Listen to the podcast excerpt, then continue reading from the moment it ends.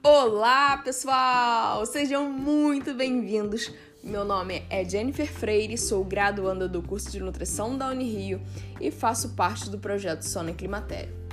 Esse é o podcast explicando a crononutrição.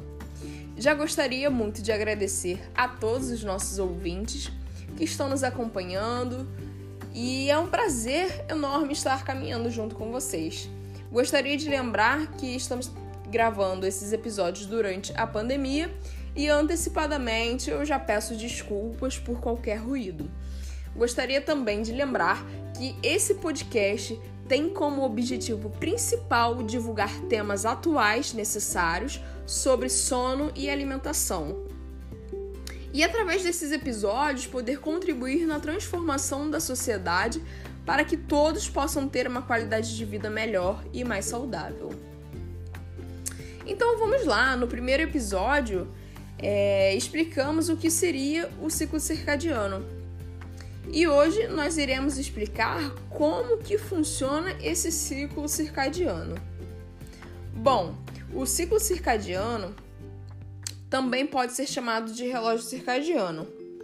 Ele é controlado pelo núcleo supraquiasmático onde está localizado na região do hipotálamo. Esse núcleo supraquiasmático, por sua vez, é regulado por estímulos provenientes das células ganglionares da retina, fazendo a diferenciação entre os aspectos fisiológicos das fases clara, dia e escura, noite do ciclo.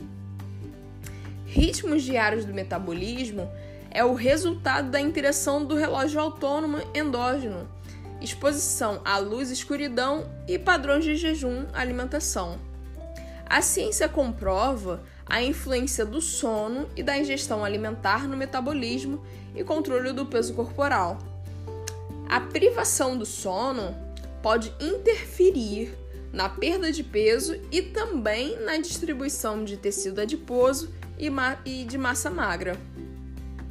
A composição dos alimentos e a adoção de hábitos de estilo de vida mais saudáveis, como prática de atividade física regularmente e descanso suficiente, continuam sendo as estratégias primordiais a serem modificadas para a saúde. E esse foi o nosso segundo podcast da sequência de quatro podcasts sobre o tema crononutrição. Sigam as nossas redes sociais para acompanhar nossas publicações e adquirir mais conhecimento sobre saúde, bem-estar e qualidade de vida.